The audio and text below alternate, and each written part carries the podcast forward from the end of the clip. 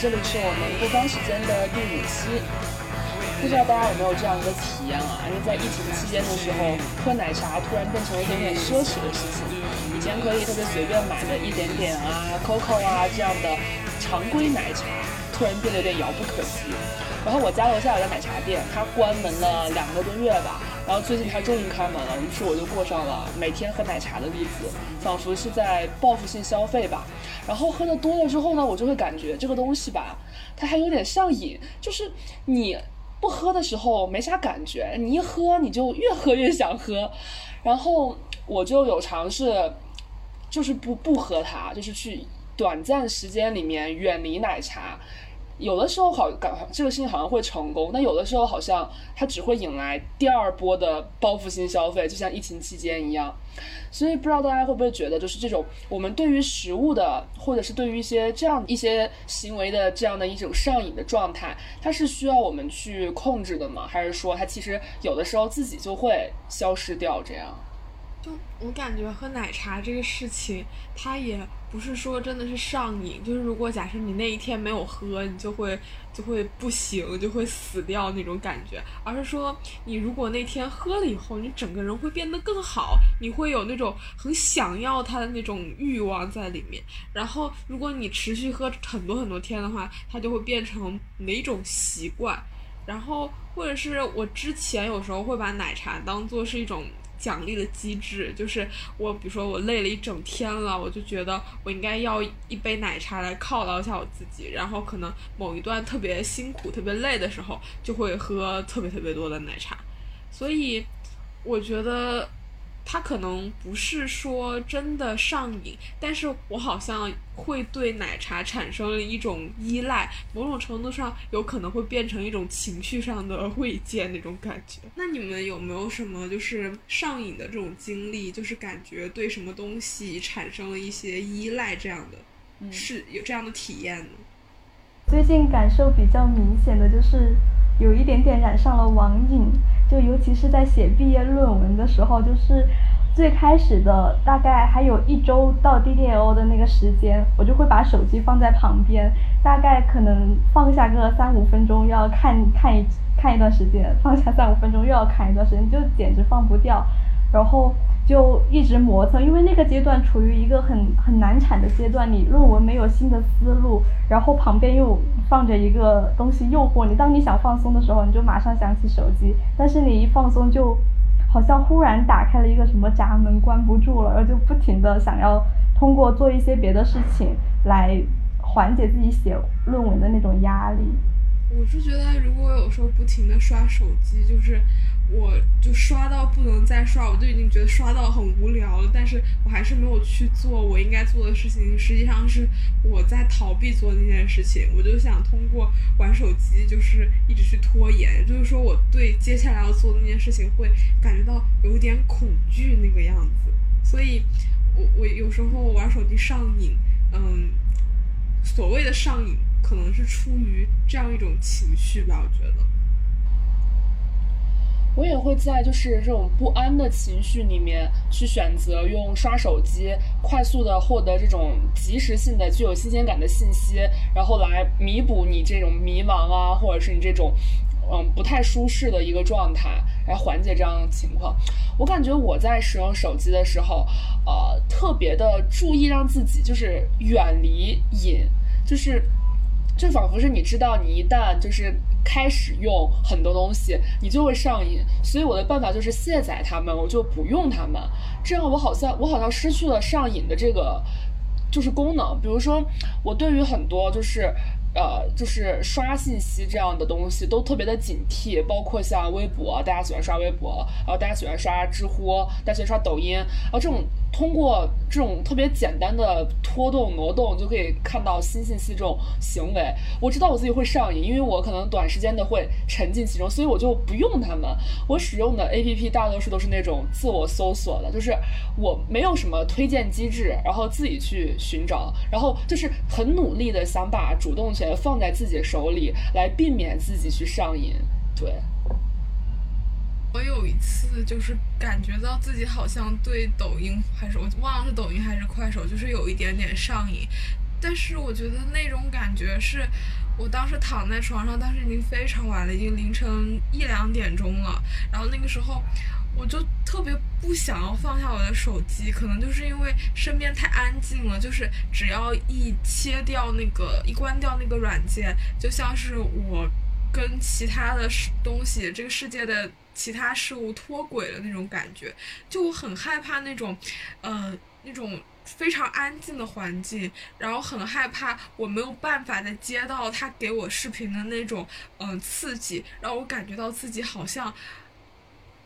就是他的那种刺激会让会告诉我说你还在喘气，你还在活着那种感觉。就是我当时那天晚上就非常非常害怕，然后我就去知乎上。查了一下，就是怎么样借手机这个问题，然后他推荐了一个方法，就是把我的手机呃调成黑白的那种屏幕，调成黑白的，然后这样可能会减退你玩手机的那个欲望。然后我就嗯试着那么做了一下，然后最后就那天可能到三四点钟的时候，我把那个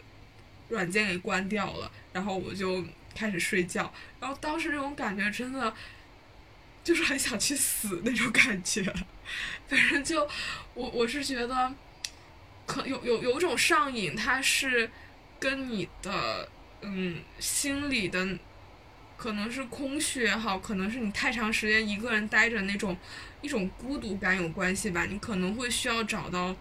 一些东西去嗯。作为一种慰藉，就还是像我刚刚说的那种，嗯，奶茶就像奶茶饮一样，我需要奶茶对我的过去的一整天，嗯，提供一些能量的支持那种感觉。反正我觉得这种瘾，这种上瘾的感觉，是我这一个疫情期间所经历的，嗯，最难过的一个一个瞬间了吧，应该是。我会有遇到这种这种感觉的瘾的时候，是我看到一个我特别喜欢的小说或者是电视剧，然后就停不下来。就是呃，我那次看《想见你》的时候，我是晚上十二点多的时候打开的，然后我就从十二点一直看到了早上六七点，因为完全停不下来，你就看了一集，还想知道后面；看了一集，还想知道后面，然后。剧情吸引力可能是一个方面吧，另一方面就是，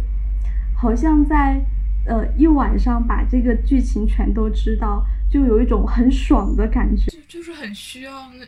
那种一直不断给你那种刺激，给你一些信息，然后让你沉浸进去那种，你很你很想要那种很投入进去那种状态。我觉得我看剧的时候可能也会有这样的感觉。然后我们刚刚说的这些瘾，我感觉它都是可控制的。然后你在上瘾的时候，你其实明确的意识到了你在上瘾，然后你也。然后你也意识到了它会带来的一些问题，就是它可能会，比如说你长大大熬夜会影响你第二天的状态，比如说你在写论文的时候不停刷手机会影响你论文的进度，还有你就是你的整个整样一个学习的状态。但是是不是有一些瘾它是可控制的，有一些瘾是不可控制的？还是说其实我们刚才说这些东西，它严格意义上都不能算是一种瘾，它只能算是一种就是。短暂的沉迷会有这样的区分吗？我觉得是会的吧。就是我在准备这一期播客的时候，可能就会呃去想我们怎样去定义这个瘾，然后我会把它当做一种嗯疾病，就是它需要一些特殊的手段去治疗它，然后需要外界的一些帮助，然后让这个人摆脱就是生理上的那种嗯。依赖的那种感觉，就像是一些药物成瘾，或者是，呃，吸毒那种毒瘾，然后可能那种，那种瘾才是，嗯，所谓那种负向的那种瘾吧，就是真正负向的那种瘾。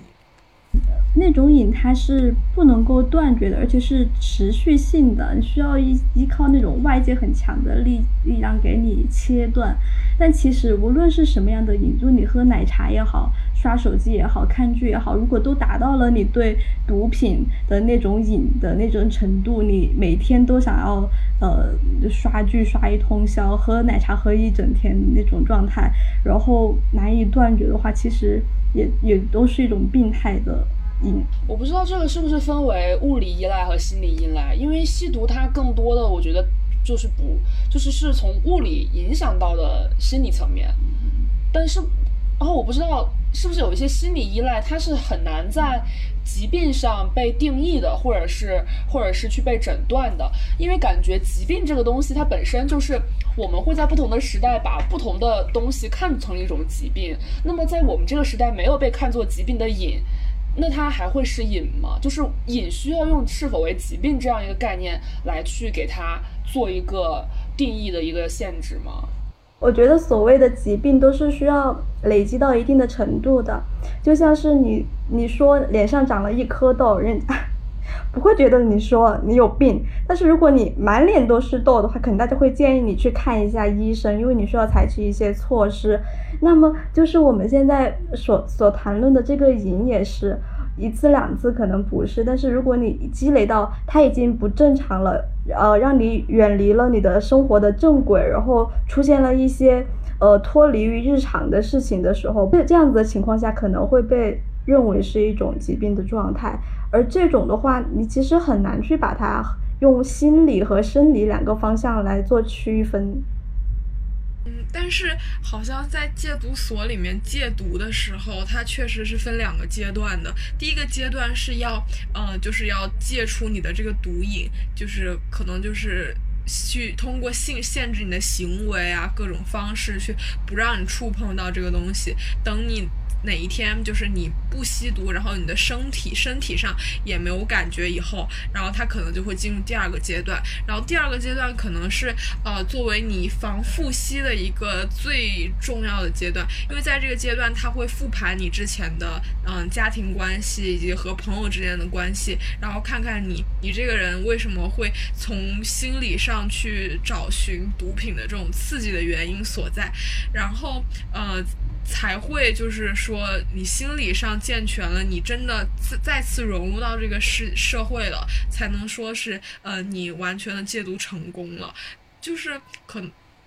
我觉得就是。可能瘾就是没有那种，呃，生理和心理之分，就是你对一个东西产生上瘾，它一定是，呃，一定是你的生理产生了依赖，然后你的心理同时也产生了依赖，然后两种叠加起来达到了一种不正常的阶段，不不正常的程度，然后才能算是说，呃，那种作为疾病的一种瘾。对，但是我一直就还蛮疑惑，这种达到不正常是什么样的一个不正常，或者说成为一种疾病，什么样的算是一种疾病？因为感觉这个概念还是不断在变化的吧。我有想到就是一个电影，它叫《发条城》嘛，然后它讲的就是一个暴力然后吸毒青年，然后他后来就是进了戒毒所戒毒，然后戒毒时候特别有意思的一个事情是，通过了一些，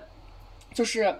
类似于给你看那种。超暴力影片，然后让你过量的吸取，这样过量的去接触这个东西，然后对而产生这种反感，就这种恶心感，来达到这个戒毒还有这个戒暴力的目的。然后当时。给他播影片的时候，一不小心同时播了贝多芬的一首交响曲，最后导致这个这个人他出了戒毒所之后，他不仅仅对所有的暴力产生了强抗拒，同时他对贝多芬也产生了这种这种强抗拒。他一听到贝多芬，他就特别恶心，他就特别想死。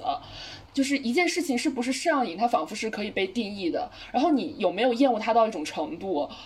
好像也是可以被定义的，可以被转换的这样。其实所谓的瘾，它有很深的社会规训在里面，就是我们对呃一个东西它的呃好坏的评定，其实本来就是不一样的。就我们去认识你的这个瘾的时候，被它带有的对那个瘾本身的一个评价，它是会变化的。就比如说同性恋这个问题，在以前它是被批评的。但是现在它却可以被广泛的接受。那以前你如果有这样一种同性恋的性取向的话，就会被认为是你有一种奇怪的癖好，你有一种被被当做是一种疾病来治疗。但是现在我们却会。一定程度上去理解这种性取向是你可能从基因里带来的，或者是是可以理解、可以接受的。那么这种程度上来说，我们对于瘾是好是坏的定义，其实也是在随着我们对这种瘾背后的事情的评判在变化。我觉得我刚刚没有在说，我们没有在说道德上的好坏，我们说的是，嗯，就是疾病这件事情一种价值判断，就这件事情它对于一个人的影响是什么？这个人的影响，如果你有病了，那应该就是负面的影响。我是觉得我们在嗯用在谈论瘾这个词的时候，就可能也没有那么审慎，但是实际上我们谈论它的时候就。呃，其实是应该更审慎一些的吧。就是，比如说像嗯“网瘾”这个词的时候，就最好不要去说它，因为它确实不是一种瘾，而且如果把它作为瘾的话，它就会变成一种疾病。很多人，很多青少年就会被送到就是呃那种电击治疗那些去，就会去强行的矫正它，只是因为很多人把它看作是一种疾病。但是呃，同时我们也会对那些。嗯，真正有瘾的人就不会那么重视，因为可能会和其他的一些所谓的那些瘾混为一谈。但是其实，如果我们在语言上更审慎的，嗯，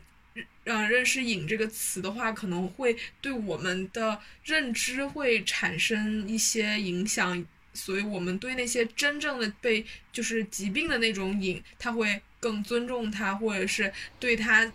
嗯，这个社会可能会。更包容一些，然后对，嗯，网瘾这些，嗯，人为制造的不不存在的这种东西，可能就会有，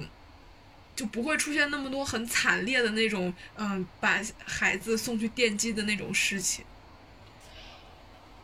网瘾为什么是不存在的？就是我其实不了解网瘾是不是被自制造出来的。我是看了一个科普，他说的是，嗯，网瘾这个词其实是美国的一个呃这方医学上的一个专家，然后他在讽刺那些嗯，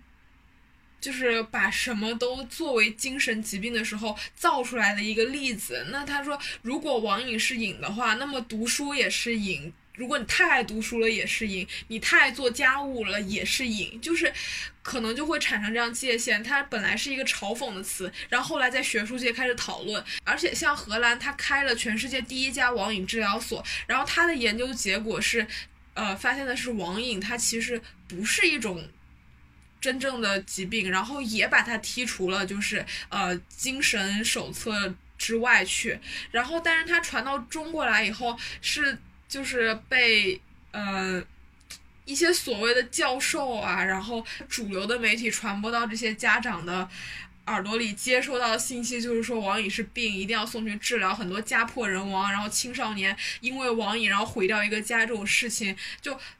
把所有很多家庭矛盾都归结到了网瘾这个东西，所以网瘾才会被广泛的认知为一种瘾。然后他在零八年的时候呢，还被中国的。在被中国纳入了，就是在学术界开始讨论，把它作为一种疾病，然后又是后来又经过了一番学学界的争论，然后才最终把它从医学上给剔除。就在这个问题上，就是，呃，网瘾不是一种疾病，我认同，但是网瘾不是一种瘾，我觉得。就是我我不太赞同，这个我会觉得它不是疾病，并不认为它，并不代表它不是一种瘾啊，就还是我们可能对于瘾是不是疾病这个差异很大。我很认同你刚刚讲的，就是说我们不应该把某些东西妖魔化，也不应该把某些东西就是呃把它那个的效果弱，就是减减弱化来讨论。但是同时我也觉得。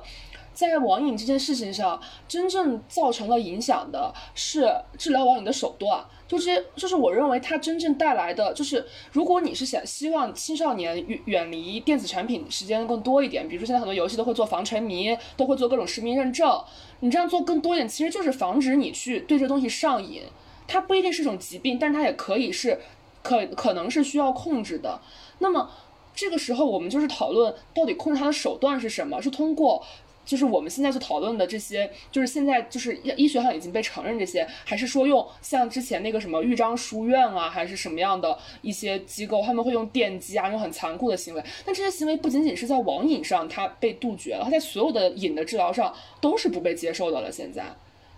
所以我感觉在网瘾这个问，就是在一些在瘾的这个问题上，我可能还是会觉得他就是沉迷于就是。就是沉迷于某一样东西，并且因此带来了一些负面影响，且产生了不可控的一个趋势，它可能就可以算作是瘾了吧。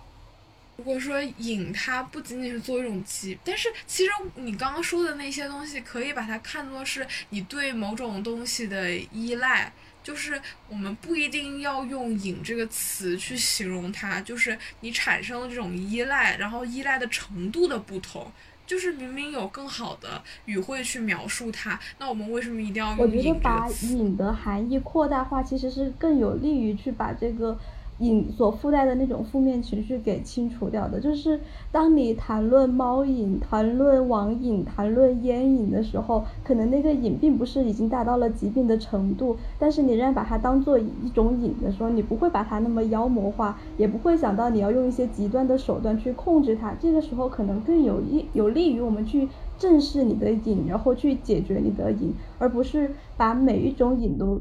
就是把你一旦谈到瘾的时候，你就会想这个东西一定要遏制住，而是要，呃，你对瘾有一个正确的认识，你可能也需要把它划分程度去判断什么样的瘾需要你采取一些手段去做一些改变了，什么样的瘾是还在可控的范围之内的。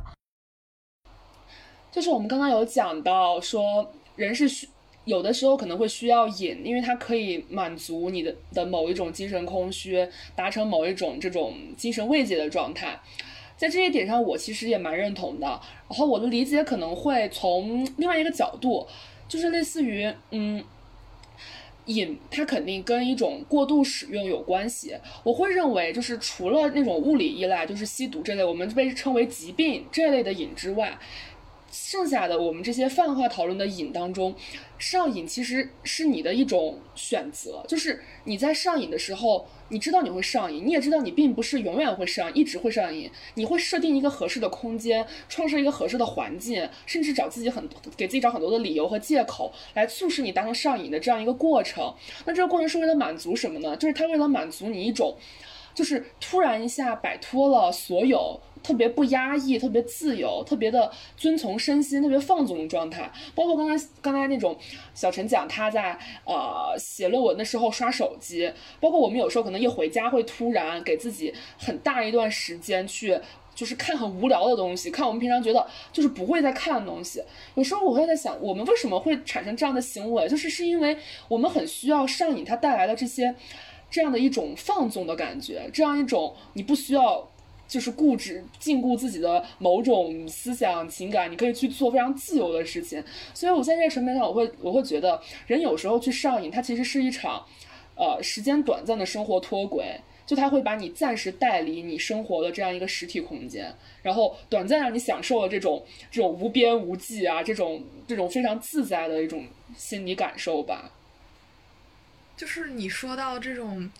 给自己创造一个氛围，这个东西我会想到很多呃上班族或者说中年男士，他们会在自己在在停车场，然后停好车以后，然后在车里面给自己点一根烟，然后作为一种一整天这种放松，就是可能你说这种瘾比较像那种你要脱离掉自己那种疲惫的生活状态，然后。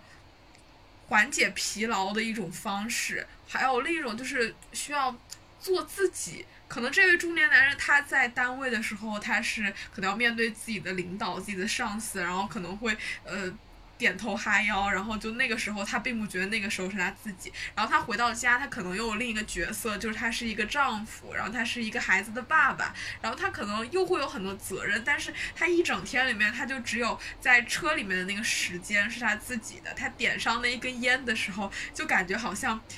又有了一个完全属于自己的空间。然后这个时候，他的那个自我才是他最满足的那个自我。我觉得特别像这个状态。我们高中的一个数学老师，他就是算是一个烟瘾很大的人，就是每次他遇到有什么特别烦的事情的时候，他就会站到走廊上去吸一根烟，就是用这种方式来疏解自己的压力吧。那你肯定知道烟吸多了对他不好，但是另一方面，他又只找到了这一种方式来舒缓他的压力。其实这个时候就不知道该怎么去评判，这种瘾到底是好的还是不好的。是应该劝他戒掉，还是就是放纵一下他这一点点的爱好？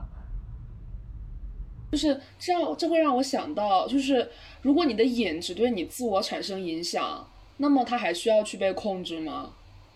就像刚才讲到吸烟，这可能是他寻找到的唯一一个，呃，他可以舒缓自我的方式。然后他也许也尽可能的选择了，就是没有人的地方，然后尽尽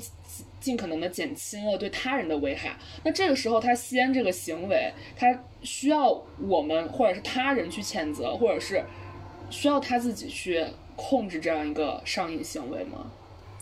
就是如果这个时候你说我劝你戒烟，就会感觉很不人道。嗯，其实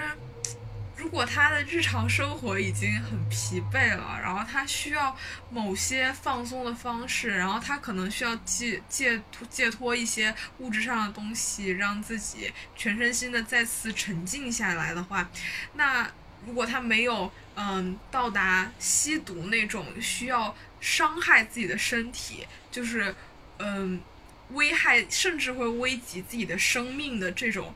情况下的话，那我会觉得，嗯，如果他去抽烟，如果他通过去喝奶茶，然后作为他一天的这种放松，应该是，嗯，是可取的吧？就不会说你作为一个旁观者，你想要去控制他，说你不要这么做。其实从刚刚我们聊的网瘾啊，包括大家刷手机啊，会不停的就是去看这种新的消息这个方面，会想到也是最近大家会讨论一个话题吧，就是现代科技公司它是不是会在利用你的这种瘾，或者说利用你的这种欲望，然后压榨掉你身身上的最后最后的一丝时间，然后来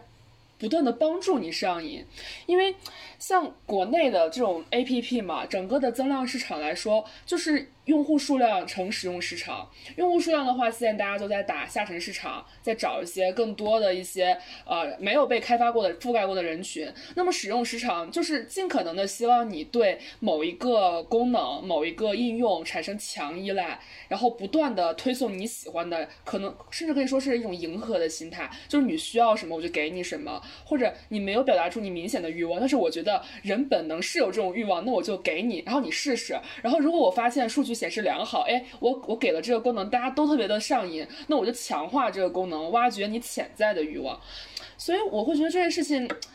就感觉科技这个东西，虽然我们一般都会说它是一个双刃剑啊，大家有的可以用很好，有的可以用很坏。然后人是一个就是有控制力的人啊，人可以去控制科技的好与坏，然后去就是择其所用。但我感觉有的时候我们其实是很难做这个呃做真正的自己的主体去做选择。我们没有办法抗拒，有的时候某一一些应用带来的便利，它背后的这样一种诱惑，我们会很主动去上瘾，然后去享受上瘾的过程。大家会有这样的想法吗？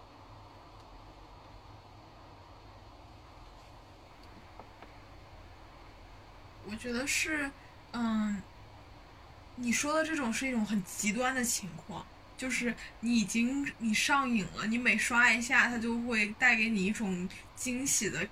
感觉，这种快感可能你会用特别低的成本就能够获得。然后它，嗯，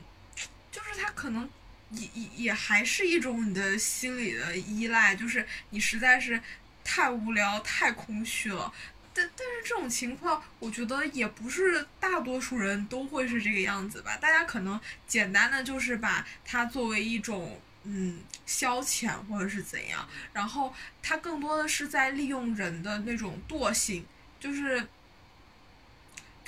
我举例子就是，比如说我妈妈她喜欢看抖音，她她的问题就是说，她她告我问她为什么，她要说因为不用动脑子，她不用去接受那种文字和逻辑啊这种很复杂的东西，就是作为图片和声音就很好懂，就是明明上班就已经很累了，然后她再去看一些这种呃很简便的就可以获得信息的方式，那她觉得。这很这很 OK 啊，因为这些信息对他的生活不会造成什么影响，他就是那就算是一些新闻、一些娱乐消息，他就是只是对他生活作为一种调剂的作用，就可能更多的是利用惰性，而不是说他真的是想让你去，呃，不是说呃你真的对这个东西有多上瘾。真的是特别累的时候，你就是翻手机放松一下。你那个时候你就只追求的那那种，什么都不用看，什么都不用思考，让我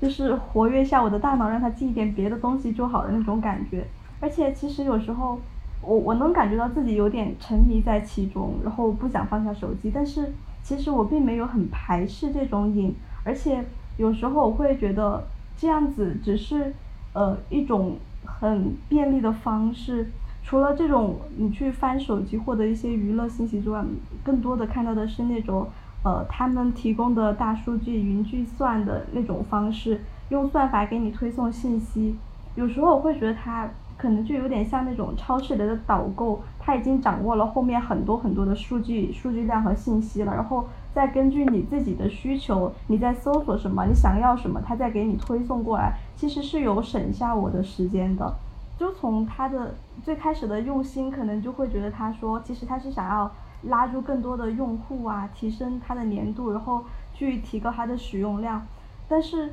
但是从使用者的角度来说，它确实是。带来了便利，而且是，其实你很难同时既保留那种便利，又去除掉那种云居三带来的一些可能的弊端。对，我觉得这里面其实隐藏着一个逻辑，叫做你只会对你感兴趣且对你有利的东西上瘾，在某种程度上，就是你不会对一个你讨厌，然后你不喜欢，对你完全有害、感觉不到好处的东西上瘾。所以，所有的上瘾，它一定伴随着的是一些，就是你能感觉到很开心、很好的东西。但是在刚刚就是小陈还有小李的这个就是举的例子里面，我都会能感觉到，说是就是作为。大家还是会把这个东西更多当成工具使用。你知道什么时候你是需要它的，你什么时候是不需要它的，什么时候你可以利用它的好处，然后来缓解你的精神呀，或者是像小陈说，像导购一样帮你省下很多时间啊。就是你可以完全掌控它在你生活中所占的比例以及它的功能发挥。这是我们就是。站在一个对自己具有充分控制力的角度上，但是我是不知道会不会还存在这样一种，他们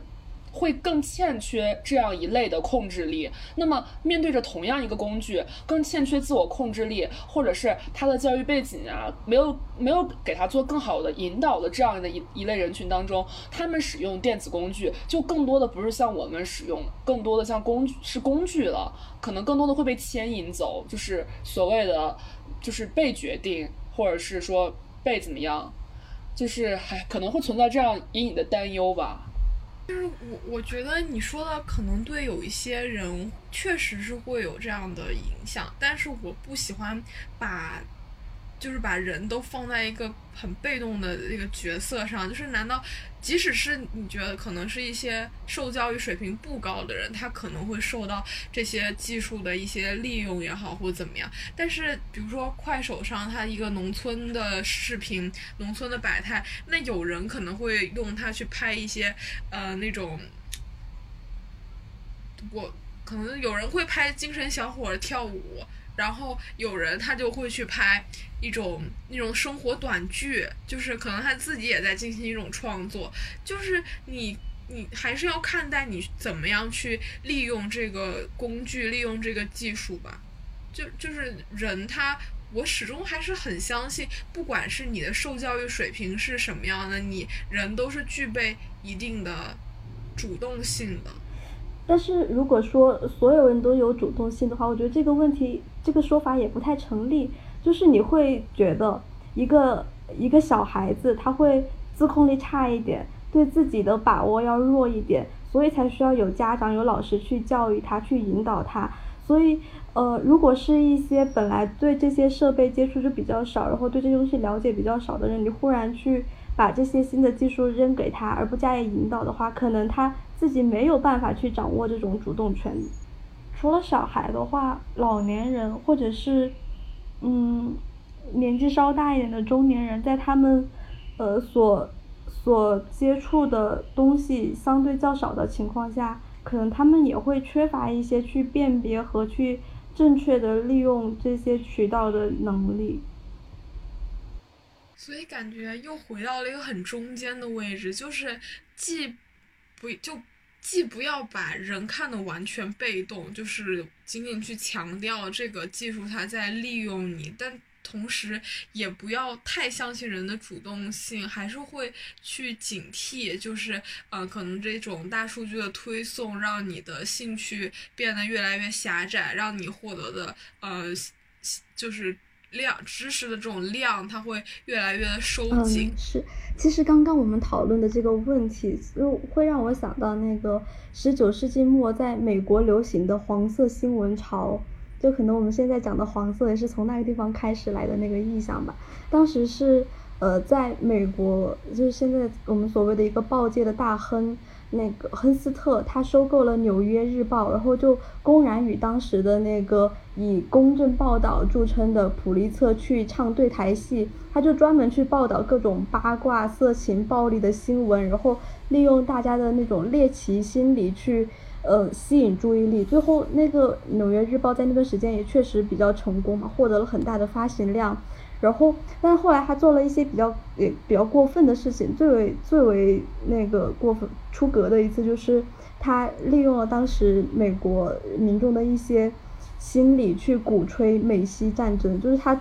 通过报报道而去捏造一些紧张氛围，最后真的鼓动了美西战争。然后他其实就是在这种他就是在利用民众的欲望去发泄民众的愤怒的这样子的一种手段吧。然后在二十世纪初的时候，美国兴起了性解放运动嘛，他报道的那些对黄色擦边的一些性报道也逐渐使得人们失去了兴趣，然后那种大量的低俗恶劣的报道也使得读者就逐渐疲倦了。另外，新兴的一些《纽约时报》的他们对新闻价值很倡导的报纸就得到了读者的青睐。就从这件事情来说的话，其实那种。极具娱乐性的、追捧性的那种、那种事物，它更像是一个浪潮，忽的拍过来，然后就可能当时引起了很多人的追捧和呃和喜爱，但是其实它最终还是会就像泡沫一样消失掉或者被淘汰掉，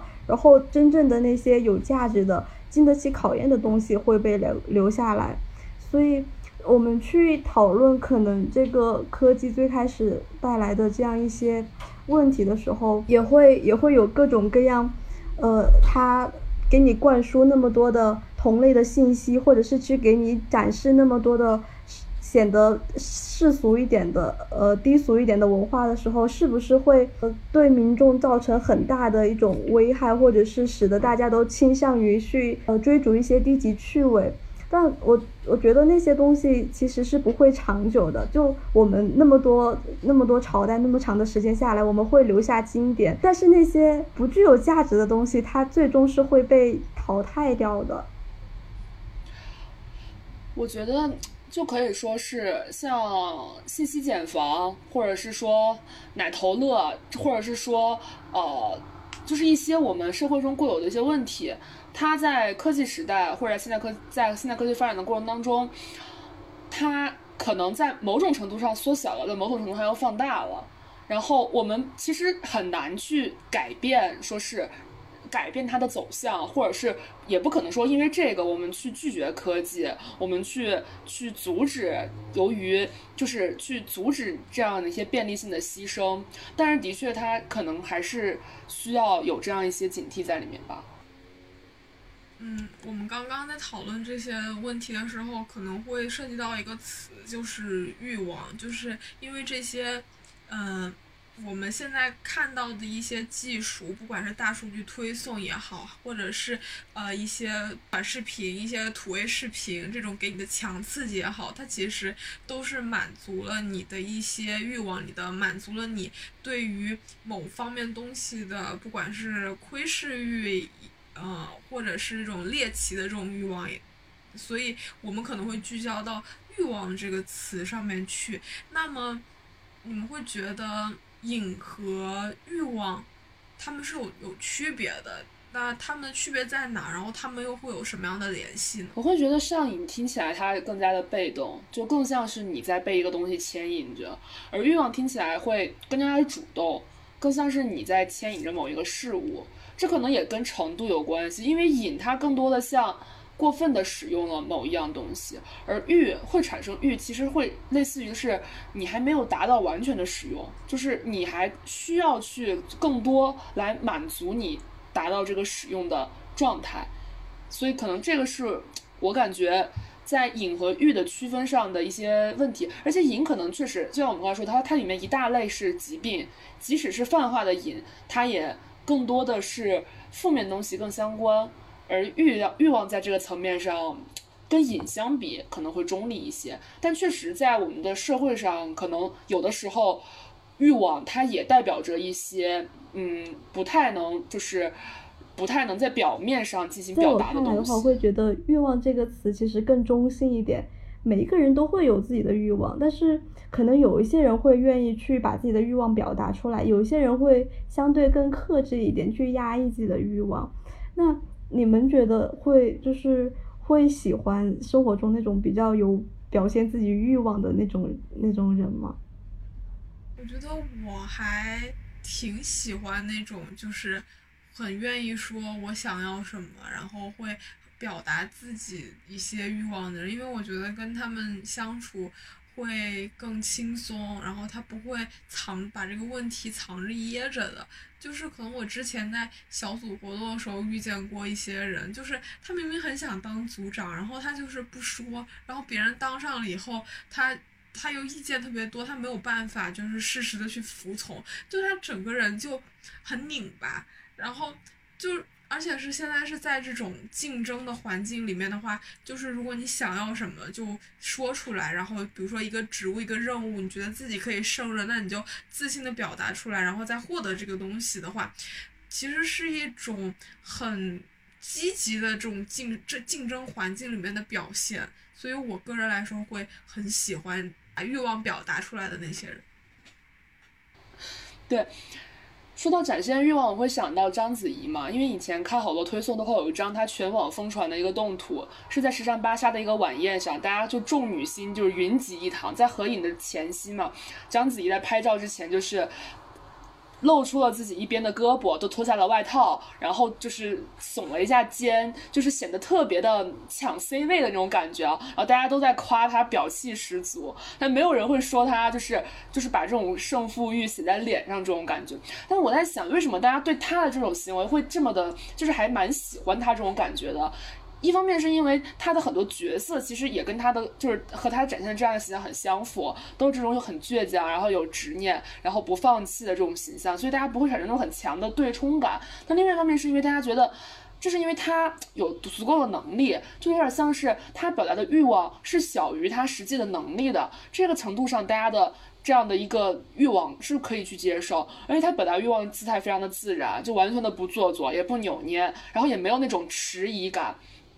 说到这个，我想到，就是之前就是去面试的时候，同组遇到一个呃小姐姐，她当时就是非常的积极主动，然后去很积极当 leader 啊，然后去带大家弄做问题啊，包括最后做展示，她也是呃很快就说，哎，那我来吧这样的。但是当时结束之后，我们私下讨论，就大家对她都有点不满，那更多的其实是源于说，觉得她的能力不足以和她的。展现欲望的程度相匹配而带来的这种差异，但这也会带来一些问题，就是能力这个问题有点众说纷纭，因为很难说你在能力真正吊打对方能吊打多少，大多数时候大家的差异可能没有那么那么大，所以现在的情况更多的是说，所有的面经都会告诉你，你在面试的时候千万不能显得太 A，就是一定要很收敛，然后一定要是那种就是别人。感觉是别人允许你 A，或者是别人把权力让主动让渡到你的手里的时候，你才可以去做这个有点 A 的角色。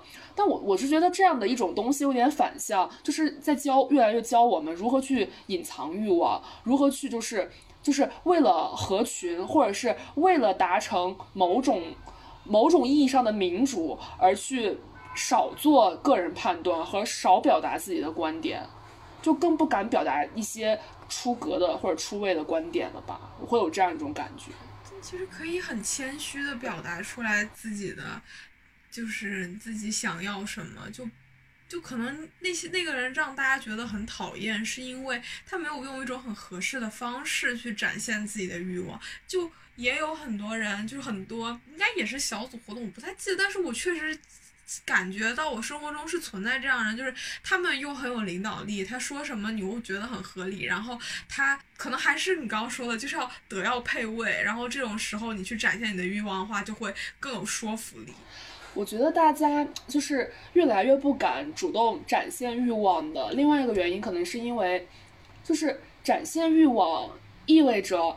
你不仅仅意味着你的胜负欲很强，更意味着你准备好了，告诉大家我愿意为此付出很多努力，就是会显得你很全力以赴的在做某一件事情，然后你很势在必得，你很想赢。但是这样的一个姿态展现出来之后，就会有一种对于结果的担忧吧？那万一你没有一个很好的结果呢？就我们现在社会好像提倡的，或者是更能接受的是一种躺赢，就是这种我不太费劲儿，然后我达成了某个目的。而如果是你费尽全力，然后很感觉有点像是张牙舞爪的完成了某一个事情的时候，这个事这个事情就显得，如果完成了还好，就是大家还会觉得就是。不太在意，但如果没有完成，这其实是一个很大的风险，所以大家不敢展现欲望，是大家不不想、不愿意以一种拼尽全力的姿态来说，我们来做成某件事情。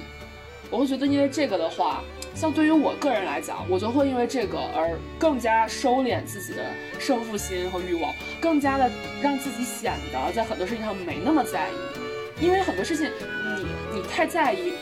如果还没有得来。足够和你相配的结果，那就像刚刚我们所说的德不配位一样，就是你能力不够了。那这个层面上，可能大家不太愿意，希望能力不够这件事情被这么赤裸的拉在台面上来讨论，就会选择那我就干脆既不展现我的胜负欲，既不展现我的欲望，也无法让你探知我到底能力何无何无这样一个状况。就我觉得这可能是因为大家都没有承认自己就是一个普通人，就是可能。一个人他在这个方面有一点不行，然后可能那个人在那一个方面又有点不行，但是大家都会把这个东西嗯藏起来，就好像，然后假设你哪一天看到他这个方面特别行，他也不会把中间那从不行到行的那个过程给展现出来。就我想说一个我小时候的例子，就是我我是不不愿意承认自己某方面不行的这样的人，所以我基本上不会在别人面前写数学作业。就是我一般写数学作业的时候，我可能都会带回家写或者怎么样。就是你努力的，你努力的那一面，就是不想被别人看见，然后你不愿意承认自己在这方面可能确实，嗯，没有什么天赋，确实是不太行。然后又想在考试的时候拿个好成绩，然后让大家都看到，就可能就是这种心态，就真的是从小就也不知道是怎么养成的。